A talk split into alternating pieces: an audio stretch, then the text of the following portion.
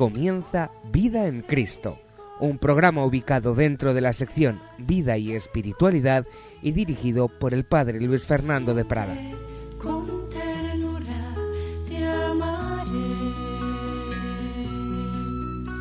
Así dice el Señor,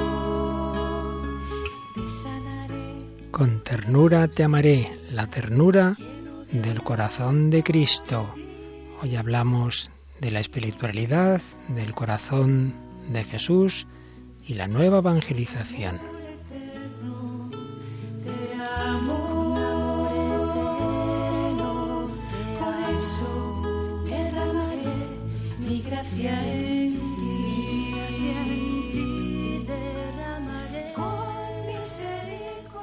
Un cordial saludo, queridos amigos, querida familia de Radio María.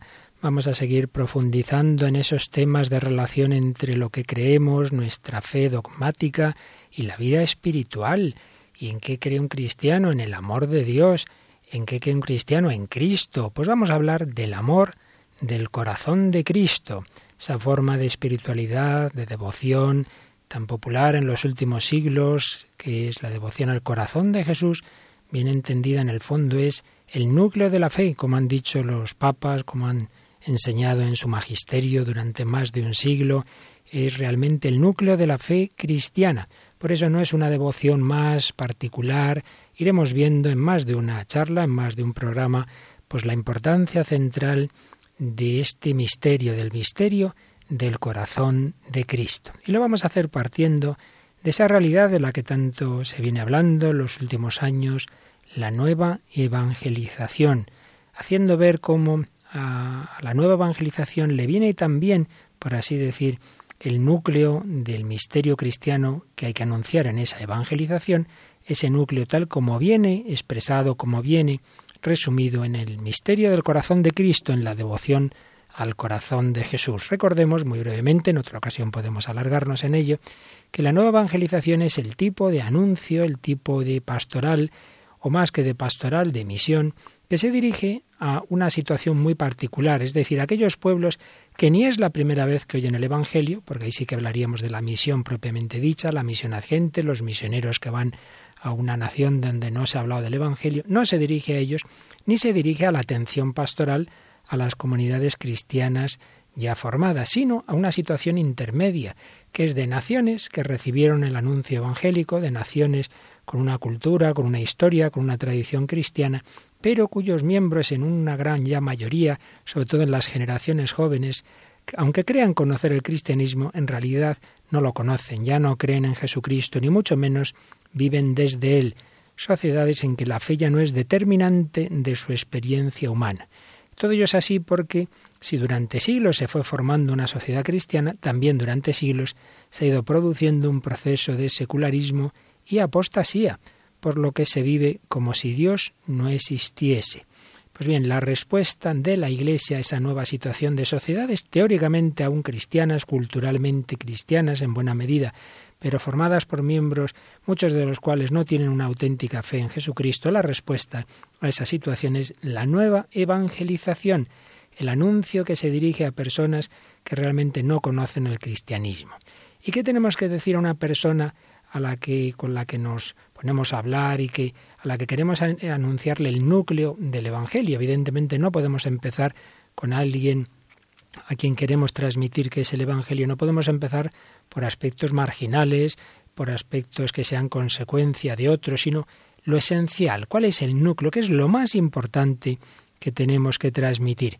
Pues creo que está muy bien recogido en el número 34 de la exhortación apostólica que Juan Pablo II escribió tras el sínodo de obispos dedicado a los laicos, la exhortación Christi Fideles Laici 34, que tiene este párrafo precioso, creo que ya alguna vez lo habremos citado, párrafo precioso que resume el núcleo del Evangelio, el núcleo de lo que tenemos que anunciar a cualquier persona.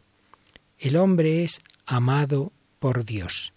Este es el simplicísimo y sorprendente anuncio del que la Iglesia es deudora respecto del hombre. La palabra y la vida de cada cristiano pueden y deben hacer resonar este anuncio. Dios te ama. Cristo ha venido por ti. Para ti Cristo es el camino, la verdad y la vida. Unas palabras preciosas, lo más importante que tenemos que transmitir con la palabra y con la vida. La palabra y la vida de cada cristiano deben hacer entender al que nos escuche esto, que Dios te ama, que Cristo ha venido por ti, que Jesucristo quiere ser también para ti el camino, la verdad y la vida. El hombre es amado por Dios. Pues esto es lo esencial. Lo esencial que tenemos que anunciar es la centralidad de Dios, pero el Dios revelado en Jesucristo. Tantas veces nos lo explicaba el Papa emérito Benedicto XVI, la centralidad del Dios cuyo rostro se nos ha revelado en Jesucristo. Y nos decía, los problemas solo se pueden resolver si se pone a Dios en el centro, si llega a ser decisivo en nuestra vida y si entra también en el mundo de un modo decisivo a través de nosotros. Por ello, el principio pedagógico básico de la nueva evangelización no puede ser la catequesis, sino el anuncio, el anuncio de la buena noticia, el amor salvador de Dios. La catequesis presupone que ya se ha recibido ese anuncio, que ya se cree en lo esencial, que se ha recibido el querigma, mientras que estamos hablando de, un prácticamente un primer anuncio, el anuncio de lo más básico, el amor salvador de Dios. Y de este amor, como también en alguna otra ocasión ya hablamos, pero es, lo explicaba a sus rasgos eh, Benedicto XVI cuando nos escribió su primera encíclica de Caritas Es, eh, decía lo siguiente, escribía ahí lo siguiente en el número 10. La potencia divina a la cual Aristóteles, en la cumbre de la filosofía griega, trató de llegar a través de la reflexión, es ciertamente objeto de, de deseo y amor por parte de todo ser. Como realidad amada, esta divinidad mueve el mundo, pero ella misma no necesita nada y no ama, solo es amada. Él estaba aquí recordando a Benedicto XVI como para Aristóteles, para la filosofía griega, pues en todo caso Dios eh, es objeto de amor, pero evidentemente eh, no necesita, no necesita de, las criaturas y no ama. En todo caso sería amado. Pues las criaturas tienen que dirigirse a ese Dios, pero para nada son amadas por Dios. En cambio, el Dios único en el que cree Israel, seguía diciendo la encíclica de Dios Caritas, es ama personalmente. Él ama, y este amor suyo puede ser calificado sin duda como eros, un amor eh, realmente de, de, deseo, de pasión en el mejor sentido, que no obstante es también totalmente agape. Aquí el Papa Benedicto usaba esas dos palabras griegas y las explicaba, eros y agape. Este principio creativo de todas las cosas, el logo, la razón primordial, es al mismo tiempo un amante con toda la pasión de un verdadero amor. Así el Eros es sumamente ennoblecido, pero también tan purificado que se funde con el agape. Bueno, párrafo denso como solían ser los de nuestro querido Benedicto XVI, que vale la pena leer con calma en esa encíclica. Pero lo que ahora nos interesa es cómo ese amor de Dios que se ha revelado en, a través de la Escritura, a través de la historia de la salvación que llegó al culmen en Jesucristo, es el amor que tenemos que mostrar al hombre de hoy. Básicamente, pues, como decimos una vez ya, que se ha encarnado en Cristo. Antes de ser papa como cardenal, cardenal Ratzinger, en una conferencia sobre la nueva evangelización, decía, solo en Cristo y a través de Cristo el tema de Dios se vuelve realmente concreto. Cristo es el Emmanuel, el Dios con nosotros, la concretización del yo soy, la respuesta al deísmo. Y volviendo de nuevo a Benedicto XVI, en este caso en su carta Porta Fidei, tendremos la mirada fija en Jesucristo que inició y completa nuestra fe. En él encuentra su cumplimiento todo afán y todo anhelo del corazón humano, la alegría del amor, la respuesta al drama del sufrimiento y el dolor, la fuerza del perdón ante la ofensa recibida y la victoria de la vida ante el vacío de la muerte, todo tiene su cumplimiento en el misterio de su encarnación. Sí, pues estamos recordando esos rasgos básicos de lo esencial que tenemos que anunciar en la nueva evangelización para que luego veamos cómo todo esto está admirablemente sintetizado en la devoción al corazón de Jesús. Primero, pues, el anuncio del amor de Dios, un amor que se ha hecho carne en Jesucristo. Segundo, un tipo de amor que no es meramente amor unilateral, sino amor de amistad.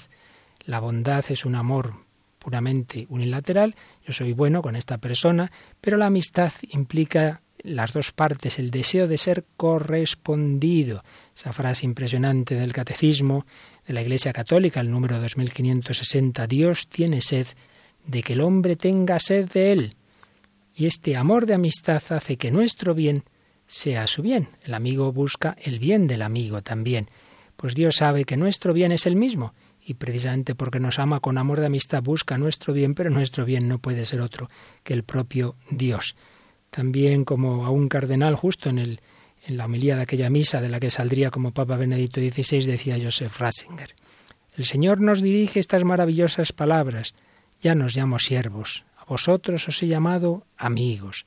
El Señor nos llama amigos, nos hace sus amigos, nos da su amistad. No hay secretos entre amigos. Cristo nos dice todo lo que escucha al Padre, nos da su plena confianza y con la confianza también el conocimiento. Nos revela su rostro, su corazón, nos muestra su ternura por nosotros, su amor apasionado que va hasta la locura de la cruz. Nos ha hecho sus amigos. ¿Y nosotros cómo respondemos? Pero si el amor de Dios es un amor de amistad, eso tiene otra consecuencia y es que es un amor herido. Cuando queremos a una persona, cuando un padre quiere a sus hijos, un amigo a sus amigos, un novio a su novia, unos esposos, etc., el bien del otro nos afecta, el bien y el mal. Si el otro no me corresponde, si el hijo no ama a su padre, si el esposo es infiel a la esposa, pues evidentemente eso provoca un dolor. Pues bien, una vez que Dios nos ha amado con amor de amistad, no simplemente como un ser bondadoso que nos da la vida, sino que realmente nos ama como un padre, como un esposo, como un amigo, etc., eso implica que nuestra falta de respuesta le hace daño misterioso. Aquí las palabras nos faltan, es un tema complicadísimo, el tema del dolor de Dios, la teología del dolor de Dios, pero aunque no lo sepamos explicar, el dato está ahí, nuestro pecado le afecta misteriosamente al Señor. De hecho, un documento de la Comisión Teológica Internacional ya de hace unos años, del año 1981, tocaba un poquito este punto y decía lo siguiente. En nuestros tiempos, las aspiraciones de los hombres buscan una divinidad que ciertamente sea omnipotente, pero que no parezca indiferente, más aún, que esté como conmovida misericordiosamente por las desgracias de los hombres, y en este sentido compadezca con sus miserias. La piedad cristiana siempre rehusó la idea de una divinidad a la que de ningún modo llegaran las vicisitudes de la criatura. Incluso era propensa a conceder que como la compasión es una perfección nobilísima entre los hombres, también existe en Dios, de modo eminente y sin imperfección alguna, la misma compasión, y que ello es conciliable con su felicidad eterna. Los santos padres llamaron a esta misericordia perfecta con respecto a las desgracias y dolores de los hombres, pasión de amor, de un amor que en la pasión de Jesucristo llevó a cumplimiento y venció los sufrimientos. Por tanto, lo que aquí la Comisión Teológica Internacional nos venía a decir es que, aunque nos cueste entender cómo es esto, no pensemos que la idea del Dios Todopoderoso, Omnipotente, es contraria a un Dios que se conmueve por amor por los hombres. No nos hagamos una idea de un Dios ahí en el Olimpo que le da igual lo que nos ocurra. Y también Juan Pablo II, en la encíclica sobre el Espíritu Santo, en Domino Vivificante, hacía alusión a la importancia de este punto de ver el pecado como ofensa a Dios. Y escribía, ¿qué corresponde a esta ofensa, a este rechazo del Espíritu que es amor y don en la intimidad inescrutable del Padre, del Verbo y del Espíritu Santo? La concepción de Dios como ser necesariamente perfectísimo, excluye ciertamente de Dios todo dolor derivado de limitaciones o heridas. Pero en las profundidades de Dios se da un amor de Padre, que ante el pecado del hombre, según el lenguaje bíblico, reacciona hasta el punto de exclamar Estoy arrepentido de haber hecho al hombre. A menudo el libro sagrado nos habla de un Padre que siente compasión por el hombre, como compartiendo su dolor. En definitiva, este inescrutable e indecible dolor de Padre engendrará sobre todo la admirable economía del amor redentor en Jesucristo, para que por medio del misterio de la piedad, en la historia del hombre, el amor pueda revelarse más fuerte que el pecado. Así pues, amor de amistad, amor al que le afecta nuestra respuesta y en ese sentido un amor que incluye el dolor. Otro rasgo importantísimo de la manifestación del amor de Dios es que es un amor misericordioso. Cuando canonizó a su compatriota polaca Santa Faustina Kowalska en abril del 2000, Juan Pablo II manifestaba su deseo de transmitir el mensaje de la misericordia de Dios al nuevo milenio y decía, lo transmito a todos los hombres para que aprendan a conocer cada vez mejor el verdadero rostro de Dios y el verdadero rostro de los hermanos. Este mensaje consolador se dirige sobre todo a quienes, afligidos por una prueba particularmente dura o abrumados por el peso de los pecados cometidos, han perdido la confianza en la vida y han sentido la tentación de caer en la desesperación. A ellos se presenta el rostro dulce de Cristo, y hasta ellos llegan los haces de luz que parten de su corazón e iluminan, calientan, señalan el camino e infunden esperanza. Amor misericordioso. Y finalmente podemos recordar este rasgo de la manifestación del amor de Dios en la historia de la salvación y es que no es intimista, una cosa es que sea personal, que Dios nos ama a cada uno en particular, y otra cosa es el intimismo del Jesús y yo y nos olvidamos de los demás, no puede ser, porque siempre el Señor nos lleva al amor al prójimo, nos lleva a pensar en los demás. La buena noticia no se dirige solo al alma individual del hombre, sino a toda su vida, en un ser constitutivamente social. Por eso, escribía también Benedito XVI en Deus Caritas es, en Dios y con Dios, amo también a la persona que no me agrada o ni siquiera conozco. Esto solo puede llevarse a cabo a partir del encuentro íntimo con Dios, un encuentro que se ha convertido en comunión de voluntad, llegando a implicar el sentimiento. Entonces aprendo a mirar a esta otra persona no ya solo con mis ojos y sentimientos, sino desde la perspectiva de Jesucristo. Su amigo es mi amigo. Sí, pues lo que hemos hecho es recordar brevísimamente unos cuantos rasgos de lo esencial del núcleo del Evangelio, de esa manifestación del amor de Dios, para que luego veamos cómo este núcleo que debemos anunciar siempre y en concreto en este tiempo, en la nueva evangelización, cómo este núcleo del Evangelio, del cristianismo, está admirablemente resumido en esa espiritualidad del corazón de Jesús. Vamos a quedarnos un poco agradeciendo al Señor ese su amor, esa su misericordia, esa revelación del amor de Dios que nos ha hecho Jesucristo.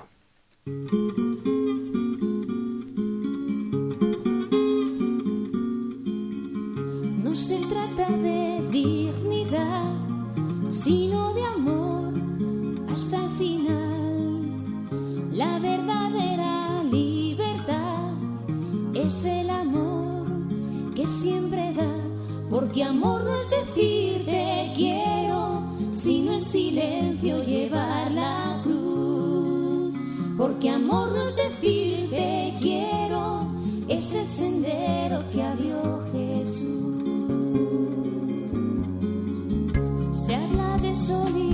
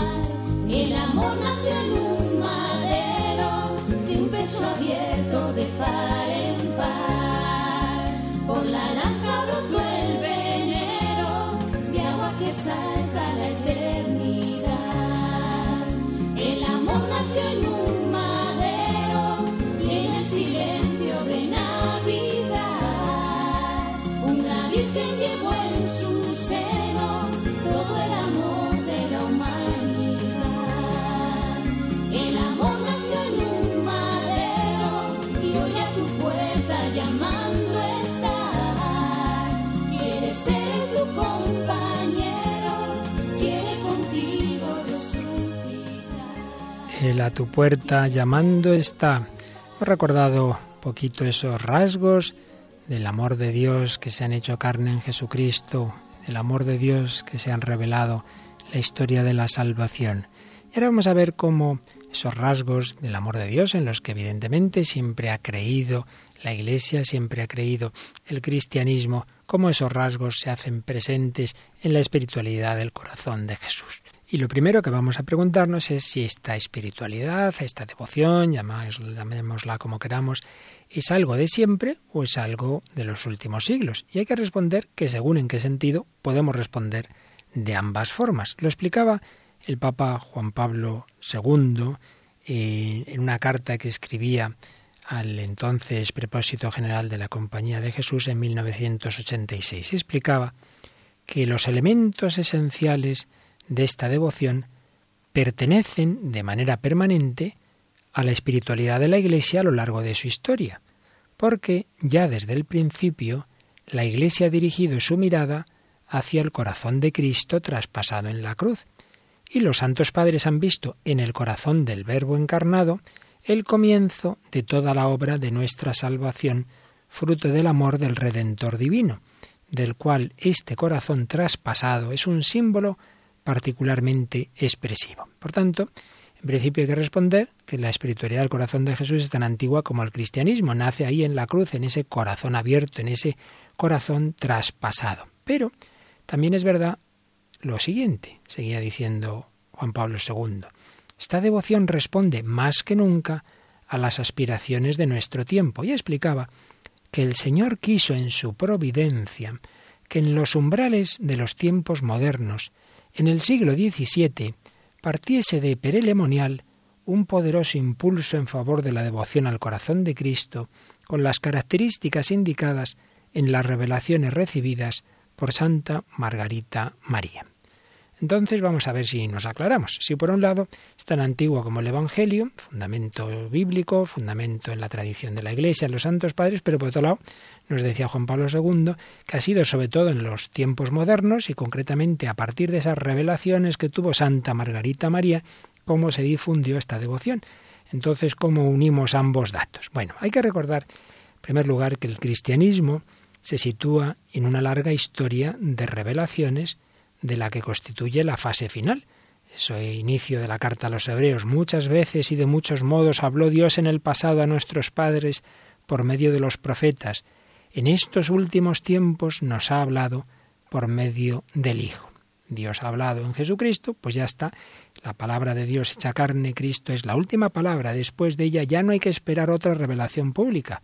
Por eso la Iglesia sabe que con la muerte del último apóstol, testigo de lo que Jesús nos enseñó con su vida y con su palabra, pues se ha terminado la revelación. Pero, como nos enseña el catecismo de la Iglesia católica, también es verdad que, dice el número 67, a lo largo de los siglos ha habido revelaciones llamadas privadas, algunas de las cuales han sido reconocidas por la autoridad de la Iglesia, y cuya función no es la de mejorar o completar la revelación definitiva de Cristo, sino la de ayudar a vivirla más plenamente en una cierta época de la historia. Guiado por el magisterio de la Iglesia, el sentir de los fieles, el sensus fidelium, sabe discernir y acoger lo que en estas revelaciones constituye una llamada auténtica de Cristo o de sus santos a la Iglesia. Es decir, las verdaderas revelaciones privadas, las que la Iglesia reconoce como tal, no es que añadan algo nuevo que no estaba en la revelación pública, no, no, ya todo lo que hacía falta saber a la humanidad ya nos lo dijo Jesucristo, pero nos ayudan a entenderlo mejor, a vivirlo mejor. Y concretamente en épocas determinadas de la historia en que el Señor pues nos da esas ayudas para vivir mejor algo que ya estaba en esa revelación, al menos en su núcleo, pero que nos lo hacen entender mejor. Y ciertamente esto se ve muy claro en este caso que hoy tratamos, de la devoción al corazón de Jesús, del misterio del corazón de Cristo, porque los elementos básicos de esta devoción evidentemente están en la escritura y en la tradición, enseguida veremos cuáles son. Pero también es verdad que las revelaciones del Señor a través de esa humilde monja en Peré Lemonial, hoy día en, en Francia, pues dieron un impulso enorme para profundizar en esos elementos que ya estaban antes. y es que Santa Margarita María fue decisiva para enseñar en el corazón de Cristo, para ver en él como una especie de clave de síntesis de elementos espirituales que ya estaban presentes en la Iglesia, pero antes de una manera dispersa, como que ahí cuadraron muchas piezas de un, muchas piezas de un puzzle. El amor personal y redentor de Cristo vivo, especialísimamente en la Eucaristía, el espíritu de consagración y reparación, eh, la promesa de Jesús de reinar en el mundo, etcétera. Quizá lo más característico de su carisma, del carisma de Santa Margarita María, sea la insistencia en la falta de correspondencia de los hombres al amor ilimitado del Señor. Mira este corazón que tanto ha amado a los hombres y que a cambio no recibe de la mayor parte de ellos sino ingratitudes, etcétera. La insistencia en la falta de correspondencia al amor del Señor y la reparación que pide ese amor no amado.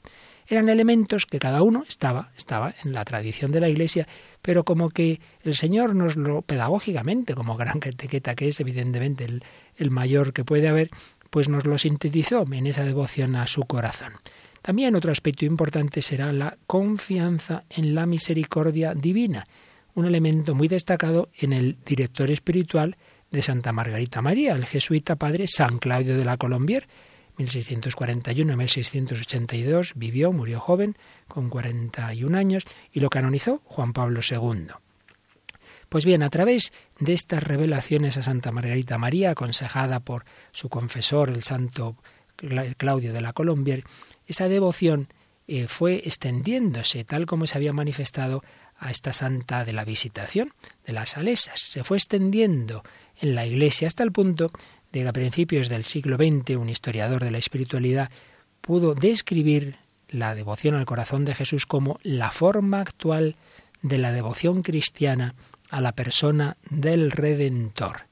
El magisterio de los papas, muy especialmente a partir del Papa León XIII, que fue el último papa del siglo XIX, iniciando el XX, pues vino a confirmar y a coronar ese desarrollo de esta espiritualidad. León XIII consagró el mundo al corazón de Jesús en 1899. Preparó esa consagración con la encíclica Annum Sacrum, porque se hizo eh, en vísperas de ese año santo que fue el del cambio de, de siglo. Pío XI, por su parte, explicaría en la encíclica Miserentísimo Redentor la reparación, cómo podemos reparar a Jesús porque nuestros pecados le duelen, pero también nuestras reparaciones, nuestros actos de reparación le, le alegran, le consuelan.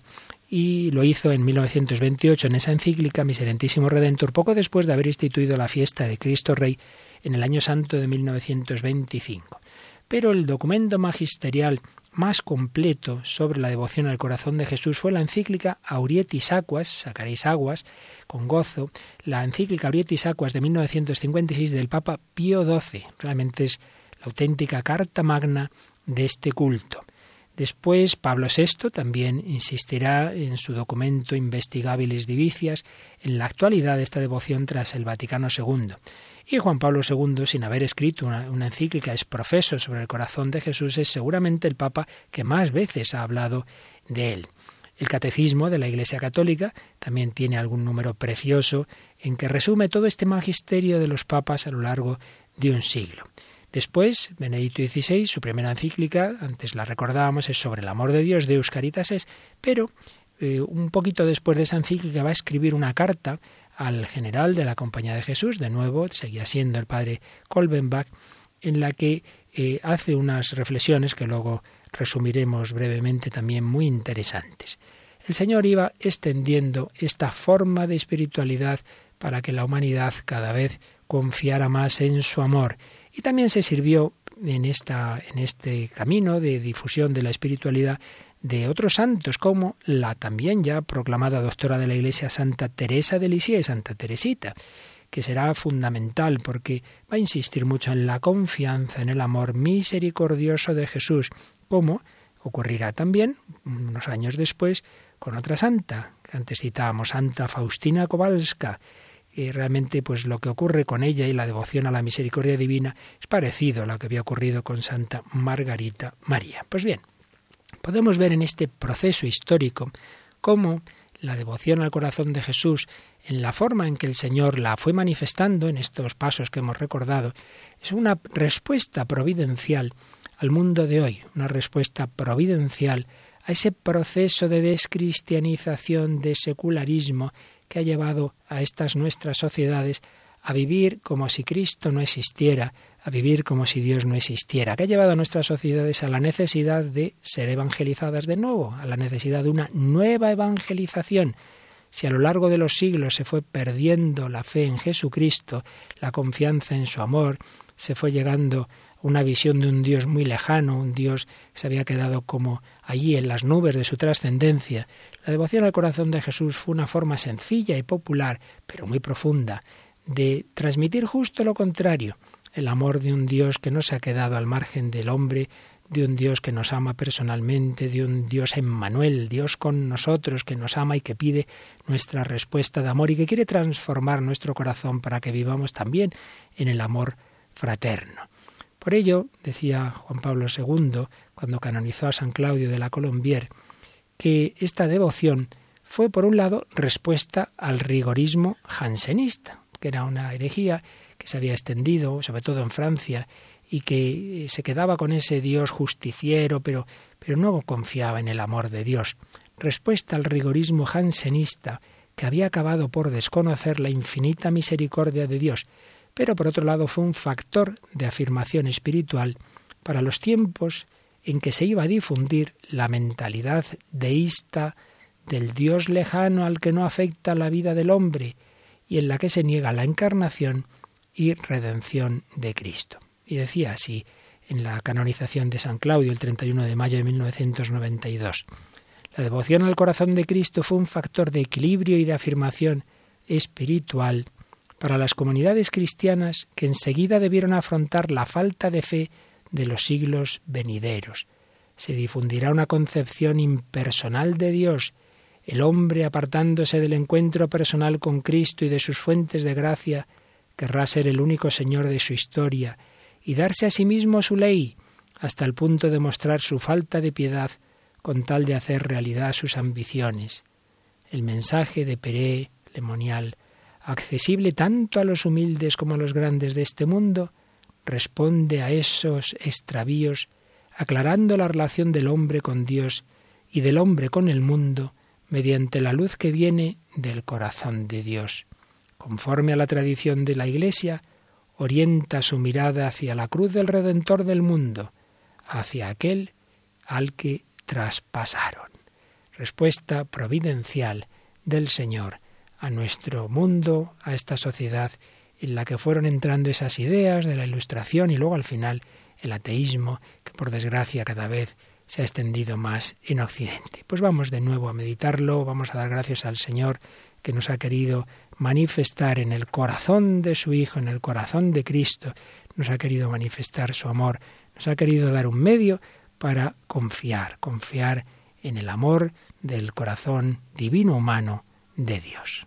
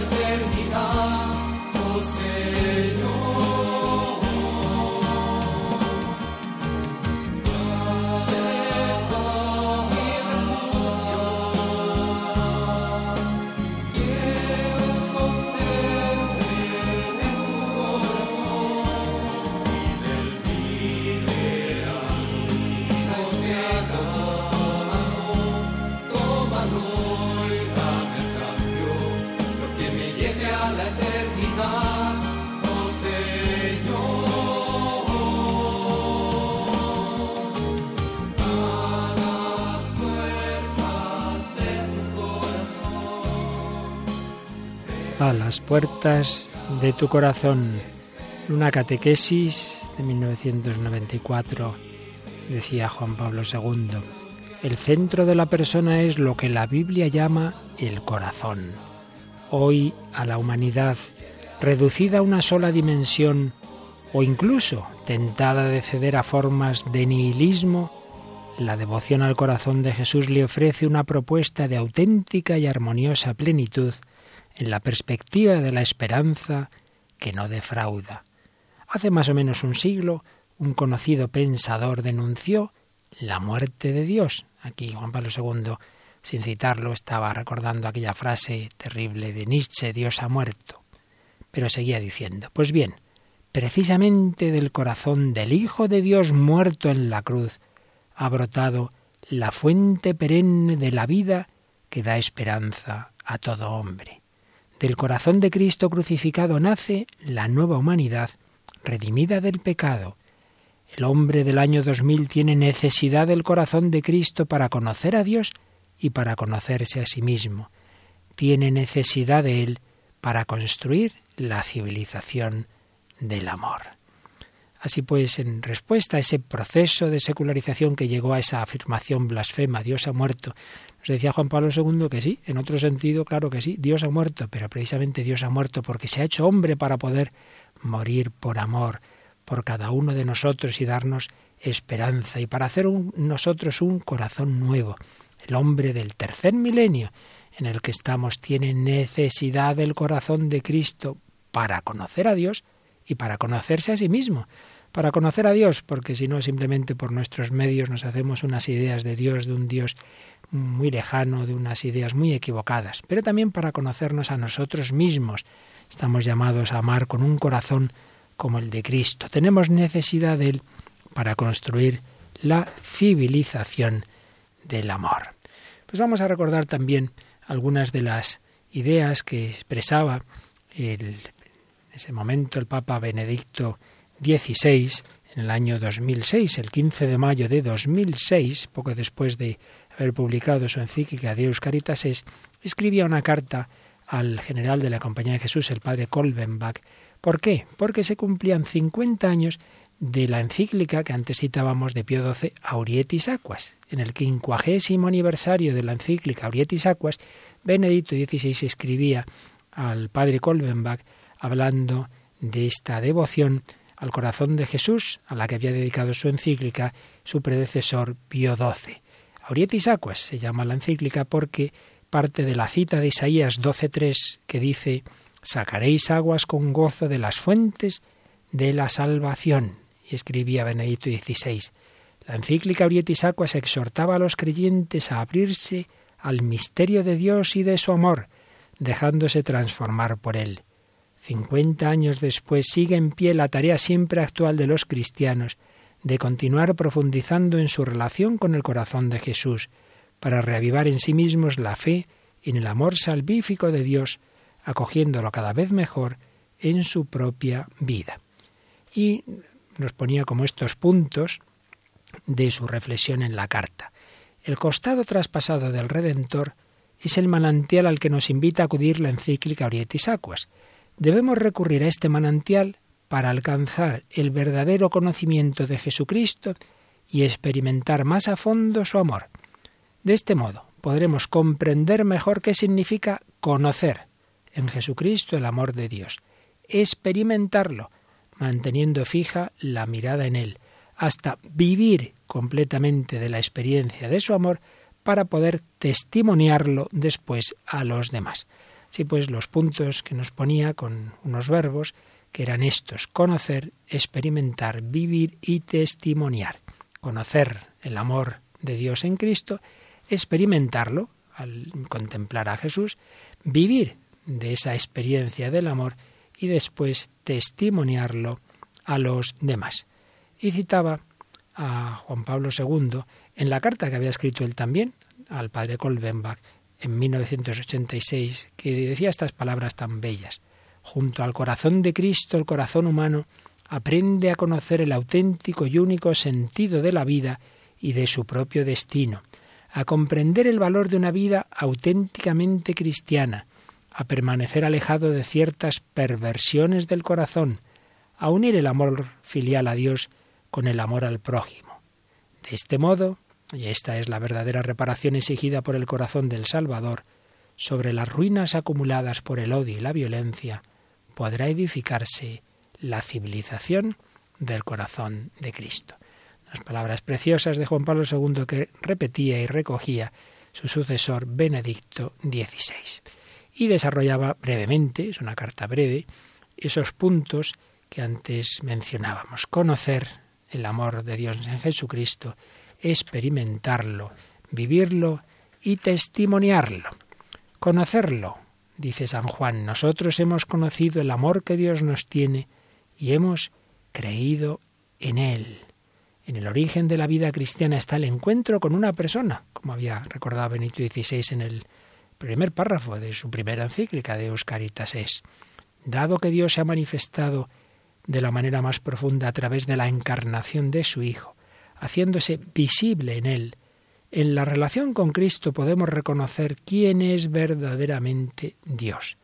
Es más, al contemplar a Cristo en la cruz, al contemplar su sufrimiento, podemos reconocer de manera cada vez más clara el amor sin límites de Dios por nosotros. Tanto amó Dios al mundo que dio a su Hijo único, para que todo el que crea en Él no perezca, sino que tenga vida eterna. Por otro lado, decía Benedicto XVI, este misterio del amor de Dios por nosotros no sólo constituye el contenido del culto y de la devoción al corazón de Jesús, es al mismo tiempo el contenido de toda verdadera espiritualidad y devoción cristiana. Por tanto, es importante subrayar que el fundamento de esta devoción es tan antiguo como el mismo cristianismo.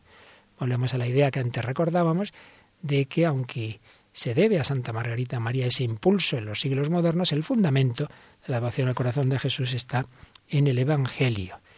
De hecho, solo se puede ser cristiano dirigiendo la mirada a la cruz de nuestro Redentor, a quien traspasaron.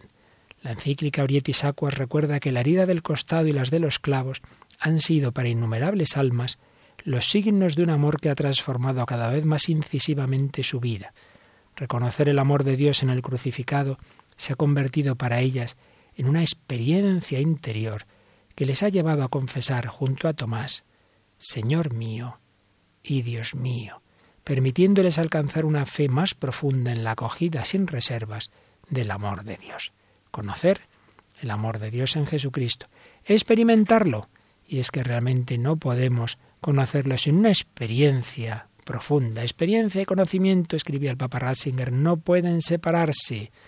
Además, un auténtico conocimiento del amor de Dios solo es posible en el contexto de una actitud de oración humilde y de generosa disponibilidad. El mejor teólogo es el santo, es el que se arrodilla como se arrodillaba Santo Tomás ante el Señor. Partiendo de esta actitud interior, la mirada puesta en el costado traspasado se transforma en silenciosa adoración. Y esa mirada nos ayuda a reconocer la multitud de dones de gracia que de ahí proceden y nos abre a todas las demás formas de devoción cristiana que están comprendidas en el culto al corazón de Jesús. La fe, comprendida como fruto del amor de Dios experimentado, es una gracia, un don de Dios, pero el hombre la podrá experimentar así en la medida en que la acepte dentro de sí como un don.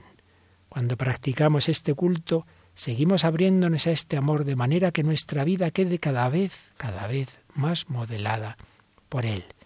Dios que ha derramado su amor en nuestros corazones por el Espíritu Santo que nos ha sido dado, nos invita incansablemente a acoger su amor. La invitación a entregarse totalmente al amor salvífico de Cristo tiene como primer objetivo la relación con Dios. Por este motivo, este culto totalmente orientado al amor de Dios que se sacrifica por nosotros tiene una importancia insustituible para nuestra fe y para nuestra vida en el amor. Pues hacemos otro momento de meditación pidiendo al Señor este conocimiento verdadero, conocer el corazón de Cristo y que nos lo dé, que transforme nuestro corazón a imagen del suyo. Vamos a pedir al Señor un corazón como el suyo, dame tu corazón que sea el mío. Se lo pedimos así al Señor.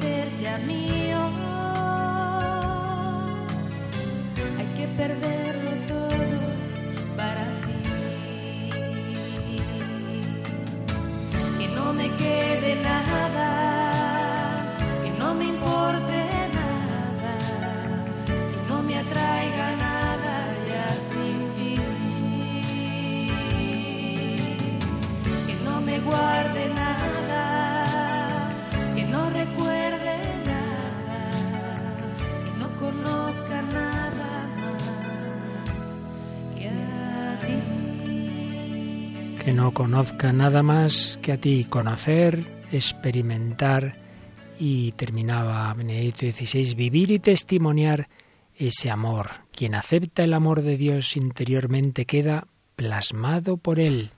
El amor de Dios experimentado es vivido por el hombre como una llamada a la que tiene que responder. La mirada dirigida al Señor que tomó nuestras flaquezas y cargó con nuestras enfermedades nos ayuda a prestar más atención al sufrimiento y a la necesidad de los demás. Esa contemplación nos sensibiliza ante la voluntad salvífica de Dios, nos hace capaces de confiar en su amor salvífico y misericordioso, y al mismo tiempo nos refuerza en el deseo de participar en su obra de salvación, convirtiéndonos en sus instrumentos. Los dones recibidos del costado abierto hacen que nuestra vida se convierta también para los demás en manantial del que manan ríos de agua viva. Por eso, esta es una devoción muy, muy, muy íntima, muy profunda, pero íntima no es intimista, no es olvidarnos de los demás.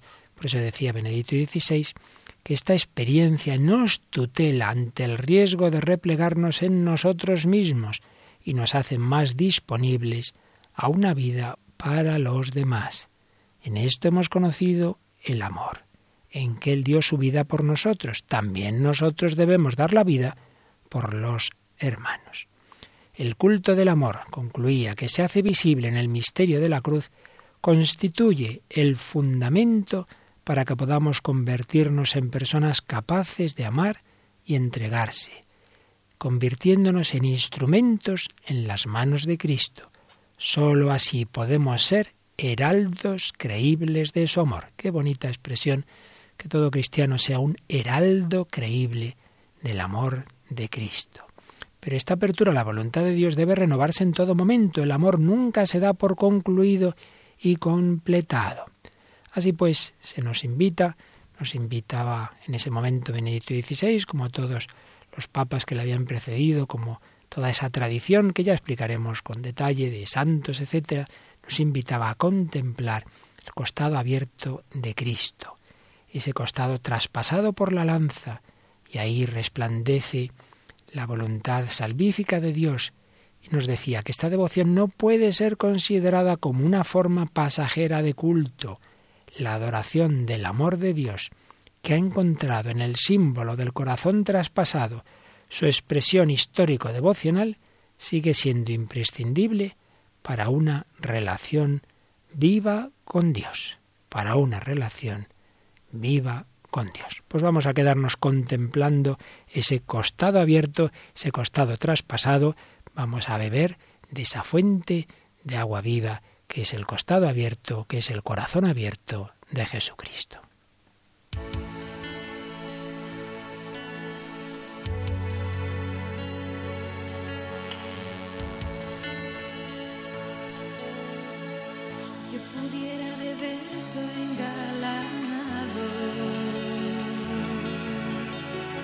Vestir ahora el sol y las estrellas. Y en un cantar que llegue a tu costado Decir a todos que la vida es bella. Si yo pudiera sería tu sonrisa y el gozo de vivir en primavera. Te enseñaría a ser mi parabrisas cuando el desierto llega, cuando el desierto llega. Si yo pudiera ser tu luz primera, si yo pudiera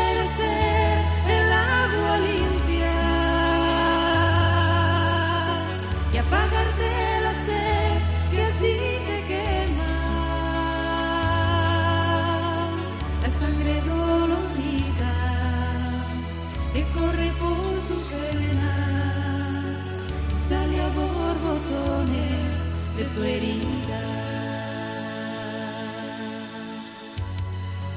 y sale a borbotones de tu herida. Seguiremos contemplando este corazón abierto de Jesucristo, seguiremos profundizando en este regalo que la providencia nos ha hecho de la devoción al corazón de Jesús. Sería mi sueño realidad al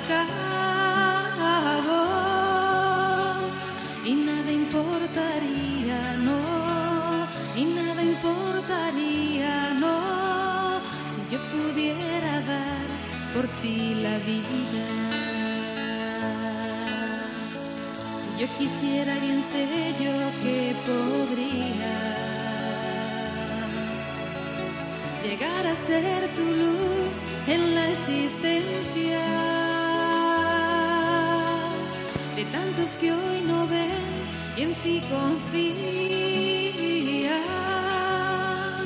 sus gozos y sus penas, sus gozos y sus penas esperan sin saberlo todavía.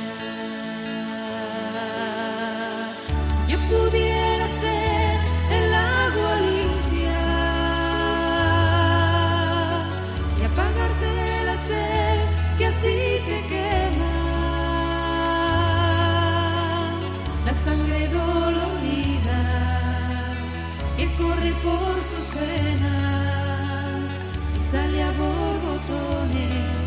tu herida.